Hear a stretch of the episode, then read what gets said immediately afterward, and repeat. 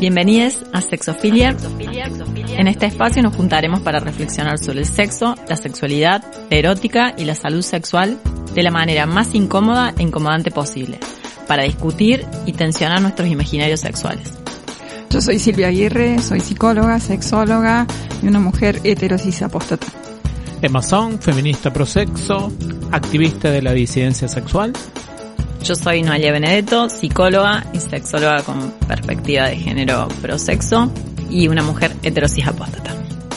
Esto es Sexofilia.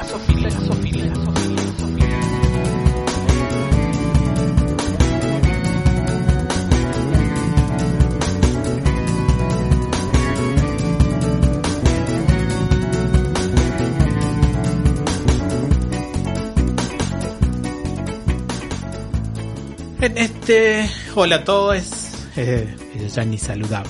En este séptimo, en este séptimo programa, ya el séptimo y si mal no recuerdo va a ser nuestro último programa del 2021. Estamos en ese año, ¿no? Del 2021. Creo que sí. Bien. Vamos a charlar en torno a, y literalmente lo vamos a hacer, en torno a lo que hemos llamado prácticas y saberes sexuales. Ahora, lo primero que a mí me gustaría decir, siempre tenía algo para decir, lo que me gustaría decir es que ¿por qué hay prácticas? Digo, a mí me, siempre me llama la atención que tengamos tanta predisposición a clasificar las actividades. Digo, porque decimos prácticas sexuales y no estamos pensando en algún imaginario. O por lo menos yo me imagino lo siguiente. Cuando digo prácticas sexuales, para que se entienda dónde voy, Sí. me imagino una en particular.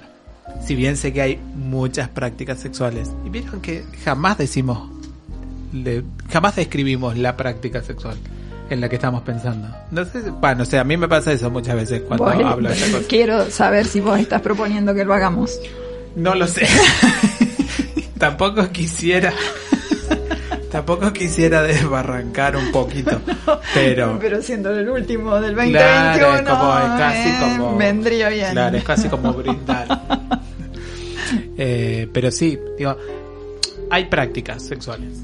Ahora, las prácticas sexuales necesitan no solamente eso que se dice muy, muy sonsamente, practicar para que una obtenga algún placer sexual de eso, digamos. Digo, no solamente eso, sino también necesita una mm, medianamente habitar la práctica para ver si le gusta primero o no. Y después encima tiene que tener un saber en torno a la práctica para conectarse. Sí, la- las prácticas me parece que en general eh, las vemos primero, las sacamos de algún lado, Ajá. Las aprendimos de algún lado. de- las aprendimos de algún lado. Es, me parece como menos probable que ocurra algo absolutamente impensado sin buscarlo. No, no digo que no ocurra. ¿sí? Eh, porque, por ejemplo, el, el clásico del bidet, eh, sí. ¿Cuál sería el clásico del bidet? ¿Cómo? Perdón. No, no. Había un uso clásico del Claro, bidet el uso que clásico. no nos Ah, mira. es tan clásico. ¿Qué sería el, el clásico del bidet? Esto de que te sorprende que con el chorro del bidet tenés un orgasmo y que no, no estabas pensando en eso. Ajá. y, y que es algo reportado por muchas personas, digo, y no, es- no fueron a buscarlo, Bien. no fueron a buscarlo, sin embargo lo encontraron. Y se volvió una práctica. Y luego se puede volver una práctica, sí. Ahí va. Este, digo, en general lo que nos ocurre es que esas prácticas de algún lado nos llegaron, constituyen un guion sexual que lo tenemos predeterminado en muchos casos, que por ahí se va como actualizando de acuerdo a las diferentes personas con las cuales nos vamos vinculando sexualmente, pero creo que por lo menos eh, eh, en esta época hay mucho, digo, eh, por el acceso a, cualquier medio de, de comunicación, ¿no es cierto? A cualquier eh, video. eh, como que eso está ya totalmente estructurado y pautado y que vamos en búsqueda de la repetición de algo que ya tenemos de alguna manera organizado mentalmente. Digo que eh, es poco lo que queda, me da la impresión, para esa sorpresa que se sale del guion que no es buscado. ¿No? Entiendo. ¿Sí? Eh, no, no, no sé si están de acuerdo. A mí me resulta, por ejemplo, como eh, esto que vos, como algunos repertorios un tanto, por ejemplo, como ominosos, que si no estuviesen producidos en algún tipo, con algún tipo de, de literalidad que, que a lo mejor encuentro en alguna lectura o en alguna cuestión audiovisual, probablemente mi cabeza no llegaría a esos lugares. Digamos, hay prácticas que se configuran porque hay algo que me las que, que las saca de cierta opacidad. ¿no? Eh, quizás que, que obviamente que son mínimas en cuanto a lo, a lo cuantitativo, ¿no? Digo, hay muchas cosas que ya están dichas, vistas, hechas, eh, pero creo que hay algo, sí, de, de, de inclusive esto, de pensar el, las corporalidades y las posibles prácticas que pueden darse con esas corporalidades, que, que a veces no son lejanas, inclusive, ¿no? Eh, quizás puede tener que ver también con eso. Ya sea porque no entran en nuestro mapa erótico o porque directamente son impensadas en algún momento. O sea que las prácticas podrían ser tranquilamente infinitas. Sí. Sí, no, no sé si tanto como infinito, pero que seguramente muy numerosas. Sí. Una, en última instancia podría decir que una práctica, una persona. Una práctica, una persona. Sí. No, digo, simplemente por maldad pregunta. Porque obvio que es por maldad. Eh, no, pero pensaba en esto de que muchas hemos hablado en muchos programas, de bueno, hay como prácticas sexuales que son del orden más claramente normativa. Sí. Yo, eh, el sexo coital, digo. eh, Sí que en realidad se habla de posiciones sexuales. Y Claro. cuando hablamos de posiciones sexuales, todo un repertorio para mostrar diferentes formas de tener un coito. O sea, el Kama Sutra, por ejemplo. Exacto, digo por eso. Entonces, si pensamos en esa práctica en específico, la práctica de tener un coito, eh, bueno, uno dice, bueno, eso es del orden de lo normativo. Y si por ahí uno dice, ah, bueno, pero hay una multiplicidad de cosas, por ahí también en términos normativos decimos, bueno, pero ¿y la gente cómo coge la mayoría? digo, ¿cuáles son las prácticas que una habitualmente ve eh, o que a una le proponen? Eh, en, en, eh, en a pie, en la calle, digamos, eh, me llama la atención también esa coincidencia, digamos, que no sean tan infinitas, que podrían ser infinitas, pero que sin embargo hay un repertorio que se restringe rápidamente, digamos, de esas posibles prácticas. Que el guion es bastante pequeño. Mm, reiterativo. Que pareciera un menú en última instancia, bueno, hoy vean, va- vamos a hacer esto, capaz que el otro día elijo hacer otra cosa, pero es un menú que no, no pareciera entrar más que en una carilla, digamos, si una numerara prácticas. Hoy escuchaba en una ponencia de un congreso a un español que hizo una, una serie de estudios sobre este tema de, del control en la eyaculación y decía que eh, las personas con pene que se quejaban eh, de que demoraban demasiado en eyacular, eh, lo hacían después de que habían pasado siete minutos. ¿Cómo? En- que habían pasado siete minutos de una estimulación sexual que consideraban eh, como eficiente y, y no eyacular, ya se aburrían. El resultado de su investigación era, era este. Entonces, había que hacer algo porque ese era el tiempo. O sea, el tiempo de estimulación no debería pasar de los 7 minutos para un pene. Eso Claro, estamos En situación de coito. ¿no? La tengamos en cuenta que la penetración promedio, según estudios, eh, va regulando los tres minutos. ¿Cura? Sí. Sí. Este es el tiempo. O y sea, entonces después de los siete minutos se aburrirían. Entonces estaban viendo qué medicación usar. Me ¿No? sorprende por ahí. Para que Sí. esté al La dente. información. Digamos, ni que se pase ni que, ni que lo Claro. saquemos crudo, ¿no? O sea, No, no, me sorprende la información que tienen por ahí. Eh, Es de hoy eso, ¿eh? Un estudio hecho por gente que se supone se dedica al asunto. se dedica de la, de seriamente. la latencia intravaginal sería.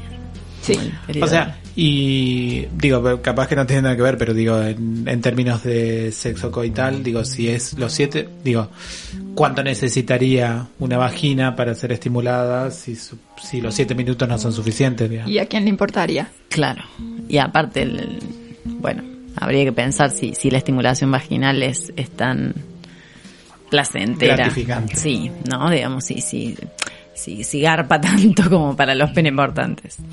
Sí, igual también me llama la atención ese tipo de estudios porque que me parece que hay un sesgo, por lo menos heterosexista, porque hay o ha existido, existe hoy un montón de prácticas, no solo dentro de la comunidad gay, homosexual, sino también dentro de la comunidad BSM, donde la idea es mantener una erección por más de 30 minutos, por ejemplo. ¿En situación de coito? En O- situación penetrativa, digamos, donde es esa la, digo, y no siempre, lo voy a decir con delicadeza, lo voy a decir con mucha delicadeza. A ver. A ver. Y no todo el, no los 30 minutos bombeando, pero a, a full, digamos, pero sí en moviendo, digamos. Porque yo pienso en las paredes eh, vaginales y de los esfínteres anales de 30 minutos. O Bueno, sea, es un que, que sí, es eso.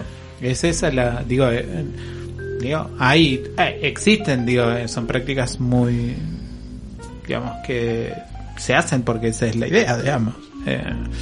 Digo, me, llama la atención también, digo, y no es porque los 30 minutos la gente está allá, digamos, pero implica, por lo menos, de los 30, suponete que allá estén 12, 13, es un mundo, digamos. Digo, digo, con toda la actividad. A mí me llama mucho la atención el tema de que, los tiempos siempre se piensa en el pene. O sea, Eh, pues, esto, ¿no? Digamos, Sí, sí, sí. ¿por qué no hay eh, algún tipo de marca en relación al tiempo de una vivencia orgásmica de una persona con vulva o al tiempo de paredes vaginales o de esfínteres anales en una situación de una práctica, digamos, de cuánto cuánto se la banca o cuánto tiempo puede estar en meseta, porque básicamente lo que hablamos es eso, digamos, de cuánto tiempo puede estar en meseta eh, un pene. Eh, Ya el tema de los tiempos es como, ¿no? En una métrica un tanto compleja para pensar en las prácticas, que en realidad no son las prácticas, es la Claro, práctica. Claro, es una práctica en particular. digamos, que parece que es el modelo de práctica sexual, digo. Pensando en otros programas donde pensábamos en modelos El sexuales. coitocentrismo.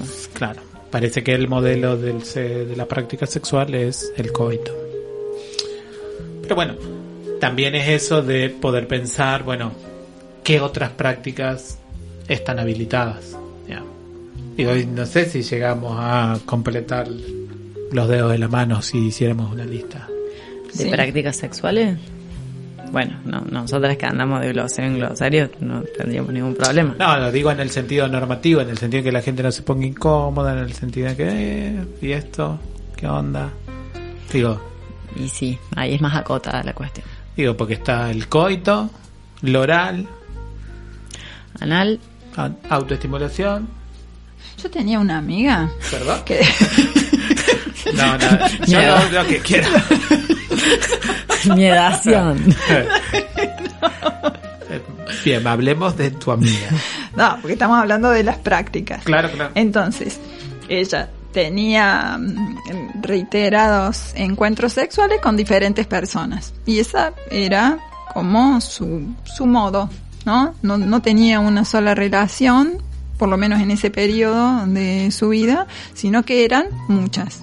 Y entonces ella decía, eh, estuve con tal, y su estilo es el clásico. Entonces cuando uno decía, ¿cuál es el clásico? Como y ella, estilo de Natasia. Claro. Bueno, de mariposa.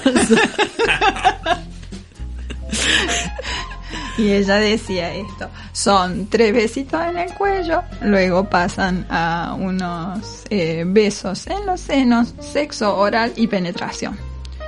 Y estas eran las prácticas Tenía protocolizado Sí, los sí, bienes sí. sexuales. Sí, sí, Wow. sí, sí. Estas eran las prácticas reiterativas que ella, que ella consideraba como eh, lo clásico. Ajá. ¿no? Y Lo que de eso, digamos. y de eso, en general, esta serie de, de compañeros, por lo menos en un porcentaje muy importante, no se salía de ahí y ni siquiera de esa secuencia. ¿sí? Eh, y a mí me parece que, que esto realmente es como bastante así. Y un poco en lo que estabas diciendo, Emma, que las prácticas sexuales en realidad están como bastante reducidas.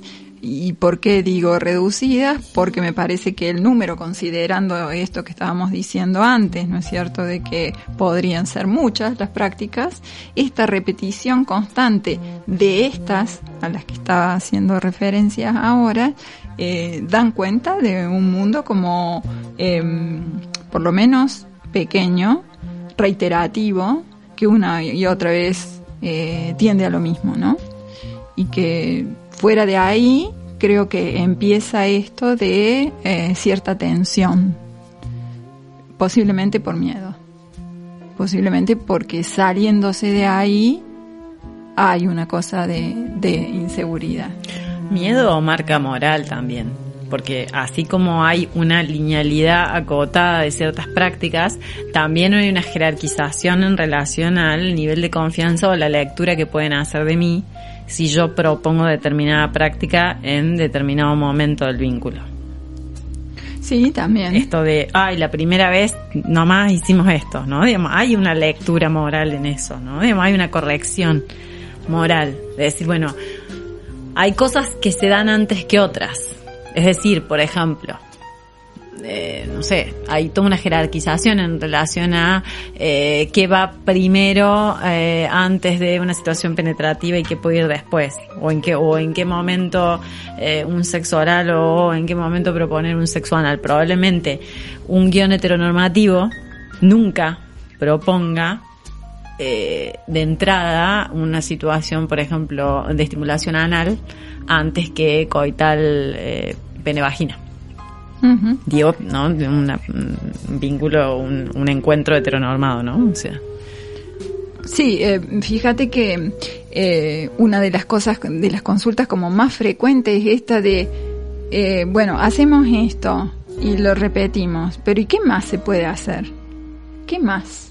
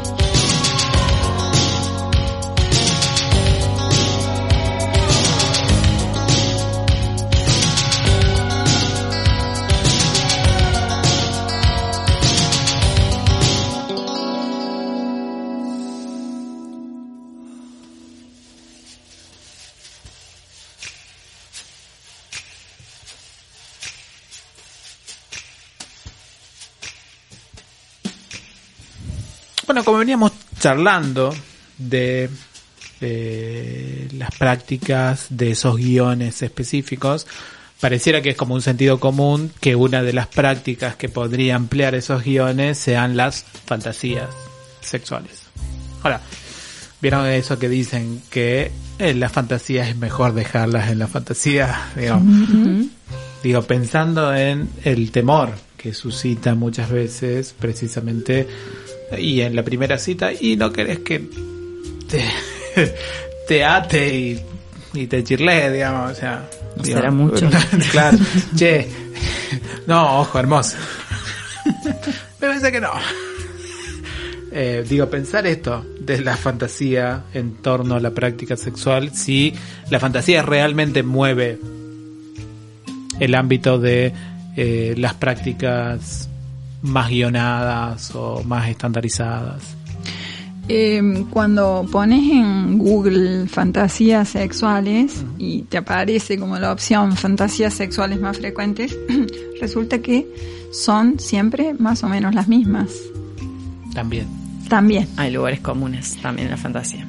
hay lugares, hay lugares comunes también.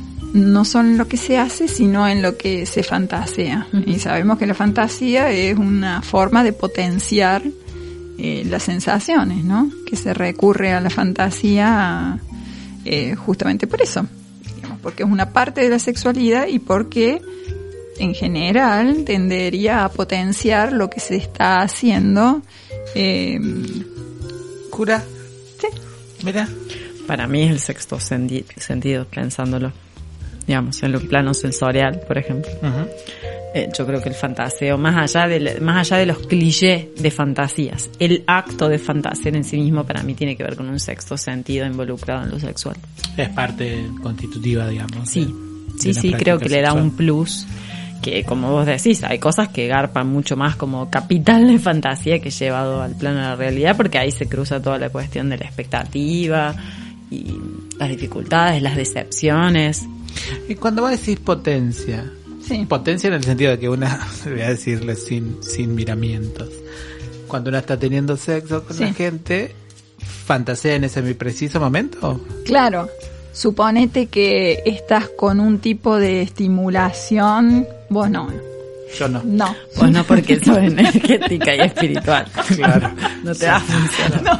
No, yo estoy conectada con otras cosas. Si vos No, sos, por ejemplo, tuyo. un plano sensual o sensorial. Claro. No. Que Suponete que estás con un estímulo directo sobre el pene o sobre la vulva, ¿no? Y que esto de por sí, ese estímulo, resulta que sí, que, que produce como cierta estimulación. Cosita. Sí, sí, una sensación agradable que iría en aumento. Pero si a eso muchas personas le suman una fantasía, una fantasía que le resulte potente, allí se dispara como un pico, hace como un pico, eh, entre esas dos cosas, entre el estímulo físico efectivo y esa fantasía que también es efectiva. Como el meme de que va haciendo los diversos niveles de estimulación, viste, cerebral. Ah, claro. ¿Entendés? Como Excelente. coito, coito con estimulación genital, manual, coito con fantasía. pff, Se prende fuego todo, digamos. Oh, y de hecho hay personas que sin la fantasía, por más que el estímulo físico sea muy potente, no, no pueden seguir subiendo. Es como que se cortan ahí. Mientras que si le suman la fantasía, pueden acceder a mayor intensidad en las sensaciones. Los otros días un sexólogo renombrado del país decía que mucha Del país, gente Argentina, claro para la gente que nos está escuchando en el exterior que nos sitúe. Eh, decía esto de que muchas veces las personas sienten cierta frustración al llevar a cabo al plano de la realidad una fantasía compartida porque claramente que la fantasía parte de una persona porque eh, dice que plasmar una fantasía tiene que ver con el orden de la genialidad y que la mayoría no tenemos ese don. Y citaba como por ejemplo a Dalí con el don de plasmar en la realidad una genialidad. Puede tener sentido. Intenso. Intenso. Genialidad. Genialidad. No será demasiado. Pero por ejemplo, una podría tener la fantasía de una fantasía común, seguramente es una de las más buscadas pues en Google, Sí. que es tener un trío, ¿no es cierto? Sí, Sí, ¿no? sí, Que es como casi El cliché. sí. es una fantasía o una práctica. Digo, y lo pregunto en serio en el sentido porque bueno, yo puedo estar eh, cogiendo con alguien y fantaseamos en ese momento compartidamente de, uy, si estuviéramos con otra persona. sí.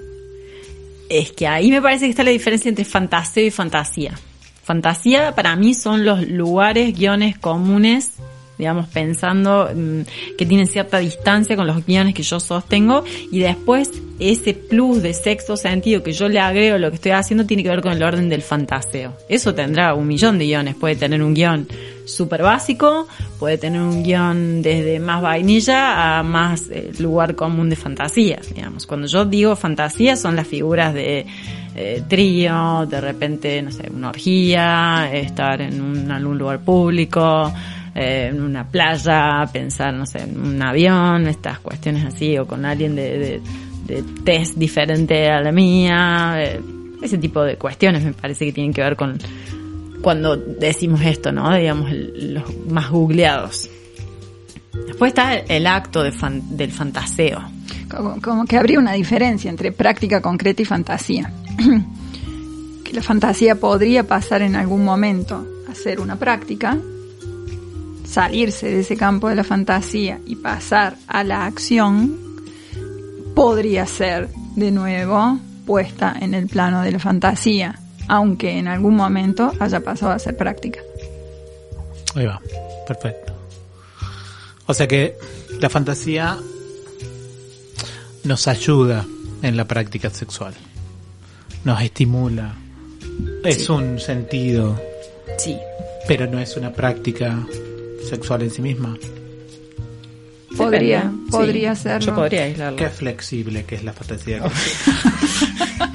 Qué fruta noble, que es la qué noble, pero qué noble, qué noble Y la sí, porque, a ver, pensemos en esto, cuando pensamos en, en deseo sexual, ¿sí? ¿Qué sería que alguien tiene un deseo sexual eh, más arriba o más abajo, digamos? No tan solo pensamos en las prácticas sexuales que concreta de manera compartida, sino que pensamos en registros de pensamientos eróticos sensuales, situaciones de autoestimulación, momentos de fantaseo en sí mismo, o sea, yo puedo empezar a fantasear con cuestiones eróticas y no necesariamente ir a autoestimularme o a eh, hacer algo compartido con eso. Claro. Ahora, Fíjate que dentro del campo sexológico, eh, todo esto se pone con un nombre, ¿no? Que de erotofilia o erotofobia, ¿no? Se, se une con este, con estos conceptos. La persona como más erotofílica tendría, entre otras características, la posibilidad de mayor fantaseo o de mayor cantidad de prácticas, mientras que más se acerca a la erotofobia sería que tiene menos prácticas y también menos fantasías.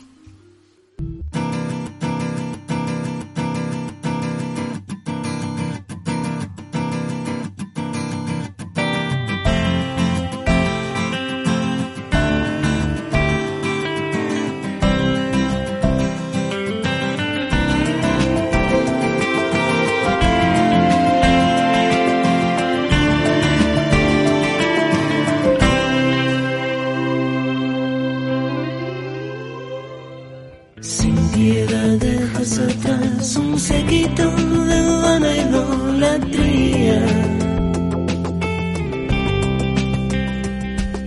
Sos tan espectacular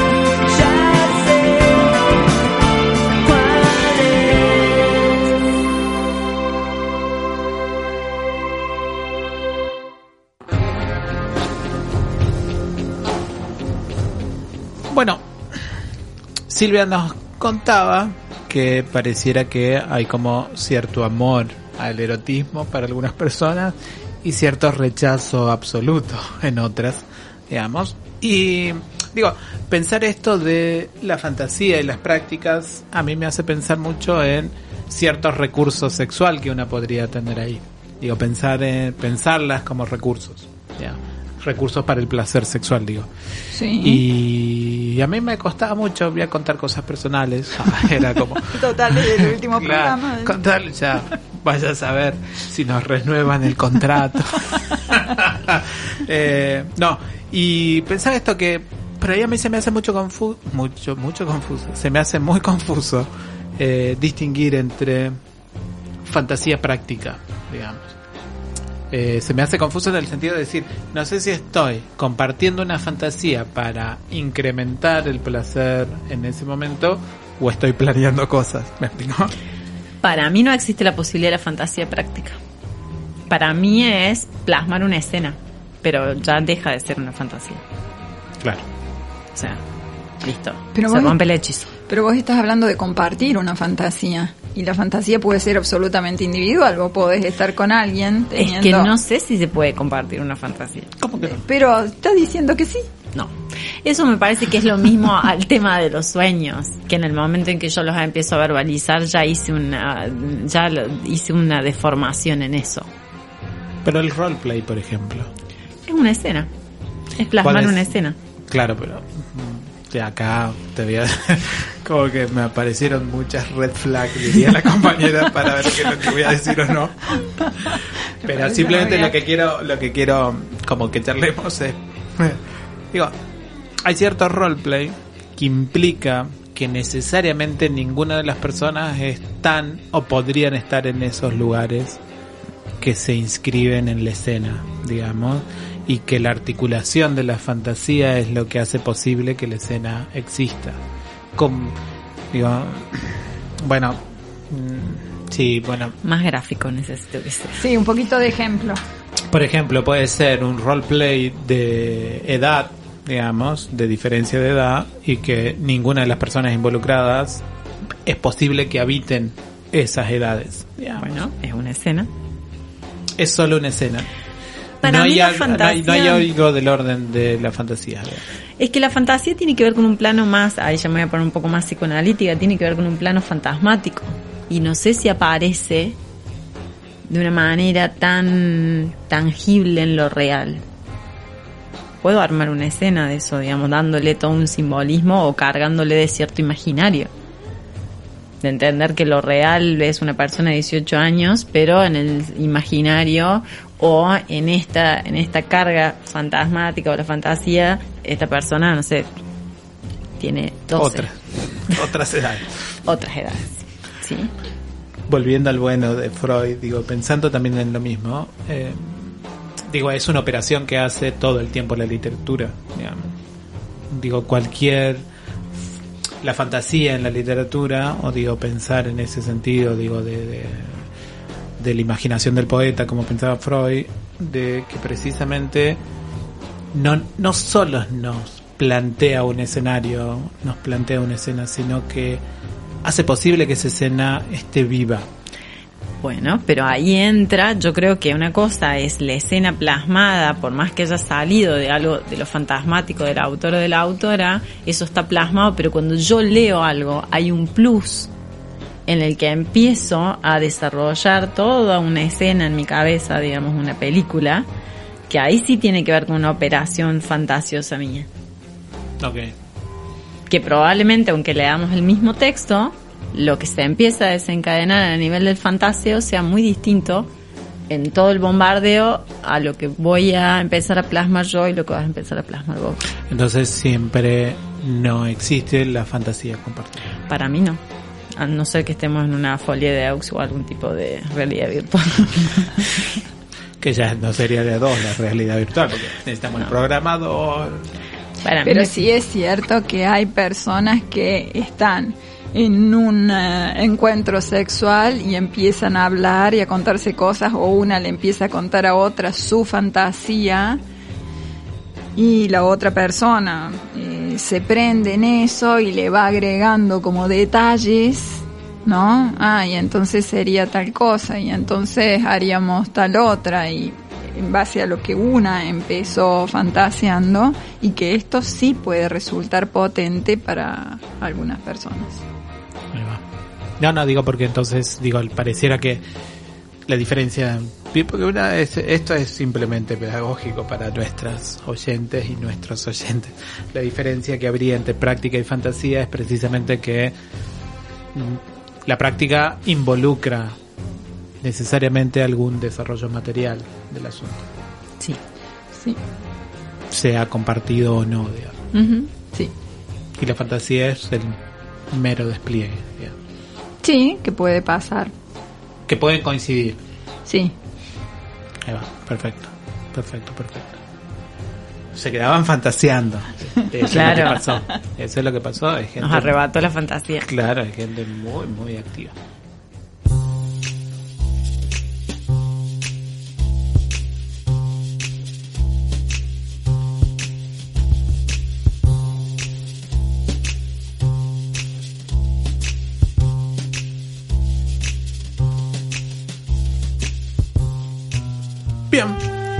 Nuestra columna de todos nuestros queridísimos programas, hoy nos toca una, por lo menos, controversial, vamos a decirlo así, eh, intensa también, que es ball busting. Sí. El Balbustin en realidad eh, puede que lo hayan visto alguna vez en, En algunas películas como... en películas tal. Puede que me recuerden de películas. En alguna de las etiquetas de, de- del porno, ¿no es cierto? Puede aparecer, digamos, codificado. Eh, también, sí, interesante la jerarquía que busca la gente. Eh, bueno, hay, hay público para todo. sí, sí, sí. Eh, en japonés se habla de tamakeri. Eh, en realidad se trata de una práctica de cierta tortura erótica, ¿sí? De- del rango del BDSM, en que consiste en golpear básicamente a los testículos. Cuando decimos golpear, golpear con... Todas las tonalidades. ah, Reventar, eh, cachetear, eh, Apenitas, sí, sí, sí, pellizcar, digamos, cualquier tipo de, de- de tortura. Usar un palito. Sí, acá no, no, no planteaba en usar cosas, pero también puede ser, imagino, una, alguna especie de, de fusta, por ejemplo, un flogger, algo para, para darle a los a los testículos Bueno, sí. también podría ir como, como balbusting, me parece, ¿no? O sea, Sí, esos palitos para rascarse la espalda. ¿Viste? Ajá, ajá. también. Eso sería... Solo es golpear. Sí, sí, solo golpear. Después hay otra que eh, implica eh, ponerlos dentro de la boca. Esa es otra práctica. No, creo, no queríamos Que era el, el, el chia bagging, creo que se llama. Sí, esa es. Eh, esto es solamente eh, golpear con diferentes niveles de intensidad, ya sea con las manos o con algún objeto. Sí, hay personas que obviamente que hay algún tipo de placer en esas sensaciones de dolor, obviamente que hay que tener como cierto cierta dimensión de los riesgos o las posibilidades de, bueno, generar algo irreversible. Igual, sí, sí.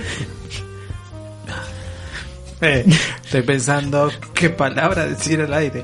Eh, Pensando en una amiga. claro, pensando en gente que yo no conozco, pero que me han contado experiencias. Y es eh, recomendable, vamos a decirlo así. Es Ajá. muy recomendable para la gente que tenga, Ajá. que venga Que equipada. sea testículo portante. testículo portante es muy recomendable. Diría incluso hasta práctico. Ajá, una práctica que es, es práctica. Sí, es práctica para otras prácticas. Ajá, por ejemplo. Porque resuena mucho en la vitalidad, por ejemplo. A ver cómo sería eso. Porque hay supuestamente una forma en la que se hincha por esa estimulación que genera mucha irrigación sanguínea. Ah, mira. Como acelerar el, el proceso ahí de, de- o exacerbar el proceso de, de vasocongestión. Exacto. Interesante. Bueno, puede Pero tener tiene que, sentido. tiene que ser un nivel, ¿no? Porque si le das mucho, No, no, no. Te, te puede haber una necrosis de- del área testicular. Pero puede tener sentido. Viste que hay como posiciones en las que hay como un golpeteo. Exacto. no quiero ser tan figurativa. un golpeteo un de ruidillo, los testículos. un ruidillo, con un ruidillo, así como- como un aplauso, como una chancletita que, que genera como un plus de excitación en, en la persona huevo portante, digamos. Eh, podría tener sentido esto del golpe también. Bueno, eh, inténtelo en su casa. No, no. Inténtelo, inténtelo. Inténtelo en su casa.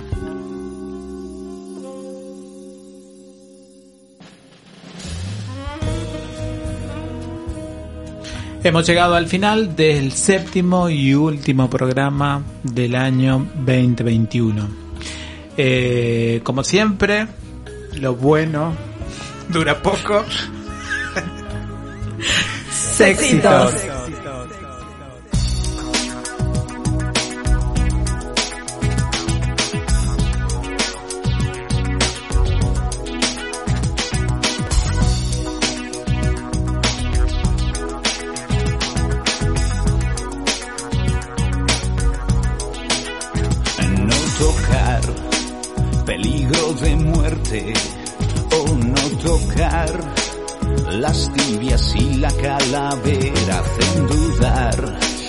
Hacen ir más allá verte correr verte pedirme más.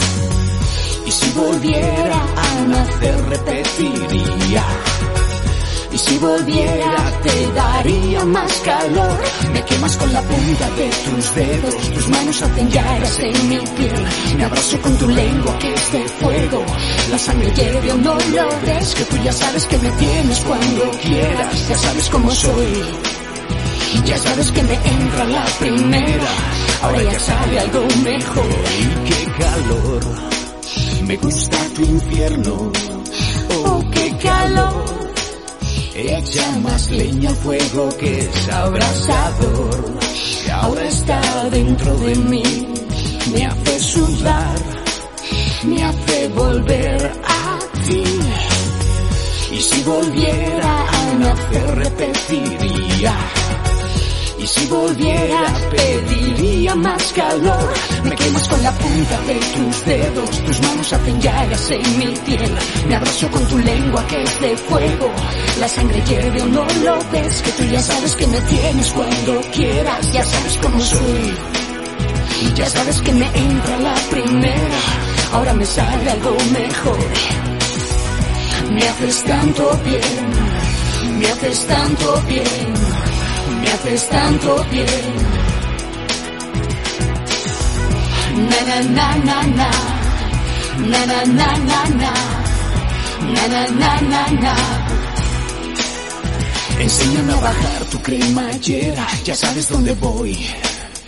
Ya sabes que he pasado la frontera, arrancando algún botón que tú ya sabes que te pido más madera y te pides más nivel. Ya sabes cómo mantener la hoguera, ya sabes cómo sabe ya mi piel, que tú me quemas con la punta de tus dedos, tus manos en mi piel. Me quemas con tu lengua que es de fuego, la sangre hierve, no lo ves, que tú ya sabes que me tienes cuando quieras, ya sabes cómo soy. Ya sabes que me entra la primera, ahora me sale algo mejor. Me haces tanto bien, me haces tanto bien, me haces tanto bien. Me haces tanto bien, me haces tanto bien, me haces tanto bien. Na na na na na, na na na na na, na na na na na. Na na na na na. Na na na.